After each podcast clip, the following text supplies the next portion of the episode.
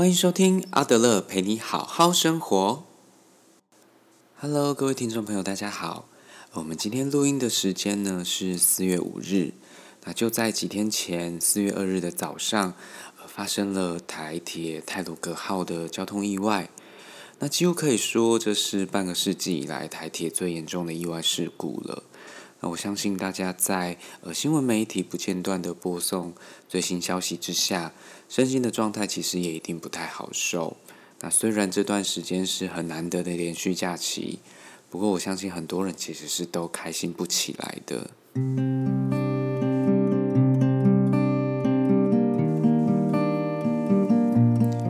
呃，先来说说我自己当天早上的事情好了。呃，因为那一天早上呢，我刚好去参加同事母亲的告别式。那其实我的心呢，都还沉浸在看着我一个很要好的同事，因为妈妈过世的这件事情啊，然后她很憔悴的样貌，我其实都还在那种为她很心疼，然后为她很舍不得的情绪当中。所以那个当下呢，其实我看到了火车的意外新闻，我其实是没有太大的感触的。那我在想，可能也因为那个时候伤亡的数字还没有出来，那一直到中午过后，打开电视，哇，我才发现原来这是一件这么严重的事故。这样，那社群媒体上呢，呃，也开始有朋友就开始分享自己跟这一班火车的连接，甚至有朋友呃就认识了火车上的罹难者，所以嗯，一直发展下来，我就开始觉得这件事情好像。离我不是很远，就在我身边一样，这样。那因为我自己也受过呃一些专业的训练，所以会刻意让自己不要接触过多的资讯啊。虽然有的时候还是会忍不住想多看两眼，不过这种时候啊，适当的一些界限，呃，是能够帮助自己能够处在比较稳定的状态里的。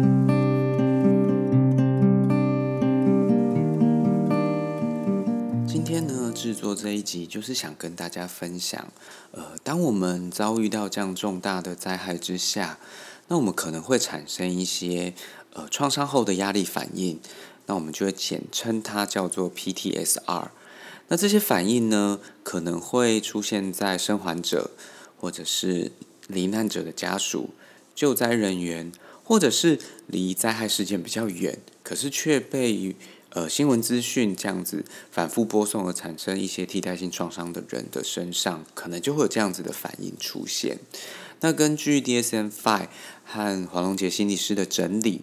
那这些创伤后的压力反应呢，大概会有呃惊、逃、神、离这四种的反应。这样，那以下呢，我就分别来跟大家介绍。第一个惊呢，就是在经验的意思。也就是说，那些令人胆战心惊的画面啊、气味，或者是声音，它会一直一直不断的重现出来在你眼前，这样，然后会不由自主的把你就带回到那个情境的当下。这是所谓惊的部分。那再来呢，是所谓的逃。那逃呢，指的就是逃避状态。我们为什么会想逃？因为这个伤痛实在是太深了，所以我们就选择压抑、逃避。或者是遗忘，然后把自己给封闭起来，主角跟外界的联系，然后对于一切的事情呢，我们就会都提不起劲来，甚至可能是失去对于未来的希望。哦，这个是逃的部分。那第三呢是神，那这个神指的是神经过敏，哦，也就是过度警觉的意思啦。那呃，我们的情绪呢可能会因此而变得比较起伏。容易暴躁，然后也很容易就会会发怒，这样，然后常常会有心神不宁，感觉到自己没有办法专心。那有的时候呢，如果会出现嗯跟灾害类似的刺激的时候，我就好像会有如那种惊弓之鸟，然后风声鹤唳，然后时时刻刻都紧张兮兮的那种感觉，这样子。那最后一个呢是零的部分。那这个零虽然没有出现在 dsmfi 不过在黄龙杰心理师他自己实务的工作里面发现，其实这是在我们台湾的文化当中是经常出现的反应。也就是说，我们常常会对于那些呃死者会有一些感应，例如会觉得呃晚上可能死者会来托梦啊，或者是会把生活当中遇到一些嗯，可能在这段时间遇到一些比较难解释的事情的时候，我们就会归因到说，哦，可能会不会是死者想要借着这些事情来传达一些什么讯息给我们这样子。对，那我自己的经验是，像这几天呐，因为刚好是呃适逢清明要扫墓嘛，那我们就要回乡下拜拜这样。那那一天我就跟我妈两个各自开了一台车这样。那我妈。到了乡下之后，她就跟我讲说，她觉得自己最近好像有一点怪怪的，这样这两天都一直没有办法专心下来。那其实回乡下的路我们已经都熟到不行了，这样子。结果他就跟我讲说，他那一天要回乡下的时候，居然就在那一条马路上多开了两个路口，然后他才发现自己开过头了，这样子，然后赶快再回转回来，这样。然后，嗯，他就一直。诶，他就发现说自己怎么会怎么会犯下这样子的错误，或是怎么怎么会这样子这样，然后他就跟我讲说，诶，我会不会是灵魂出窍了这样？然后我就立刻跟我妈讲说，其实没有啦，我觉得吼，你这就是很明显就是神经过敏的症状啊，因为这几天不停的看着那些新闻，其实脑海里面想的都是这些事，那嗯，会不由自主就变得很难专心。所以呢，呃，刚刚跟大家分享以上的这些资讯啊，也是希望大家，呃，在这段时间呢，能够去多留意身边的家人、朋友，或者是你自己，哦，有没有出现这样子类似的状况？那如果有，呃，就会建议你，好，去做一做运动啦，从事自己比较喜欢的消遣活动，那适度的去转移自己的注意力，然后不要。呃，看这么多的新闻资讯，哦，让自己跟这些讯息能够拉出一点的的距离出来。那另外呢，或者是你也可以找一些自己比较信任的家人或者是朋友，谈一谈你自己心里面对这些事情的感受，好，然后适度的把自己心里面的那些压力把它宣泄出来。那当然，如果你本身有信仰。哦，也可以透过去拜拜啦、祈祷，或者是祷告的方式，来帮助自己的身心能够渐渐的比较稳定下来。呃，这些都会是蛮有帮助的哦。另外啊，我知道我们的频道有蛮多朋友是有孩子的。那在这段时间呢，我会建议大家，呃，尽量不要让孩子看太多的新闻，然后呃，多花一些心力在关注孩子最近的状态。因为这样子比较强烈的事件啊，其实是很容易引发孩子的不安的，哦，会让他们处在一种比较不稳定的身心状态之下。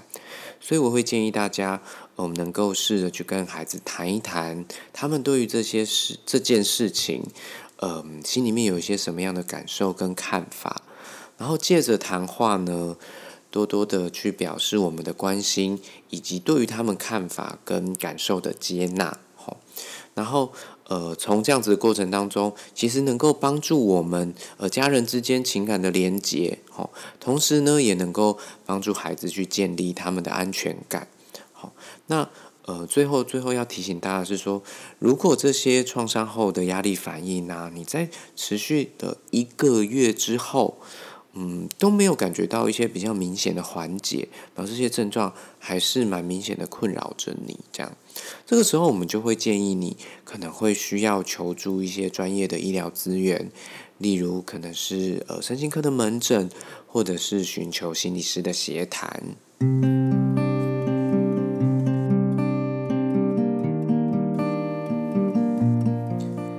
发生这么重大的事件。而其实也是更考验我们的时刻。那台湾阿德勒心理学会呢，也火速的就发挥社会情怀，那用最快的时间，呃，规划了三场，哦，名称为“面对人生的不完美，灾后创伤压力自觉与缓解”的线上支持团体。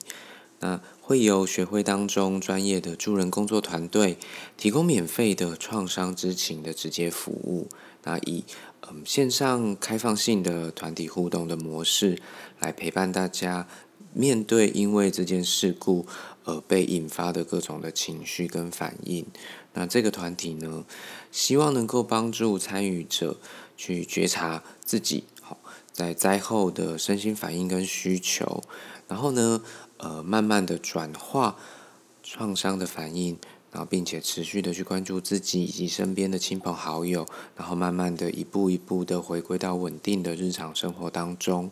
那总共会有三个梯次，那大家可以自在的挑选，呃，方便参与的时段。好，那呃会附上报名的链接，更详细的资讯呢也会在里头有更清楚的说明。也欢迎大家呃转贴这样子的资讯给你呃可能觉得需要的朋友。好，那我们今天的节目到这边，希望大家一切平安。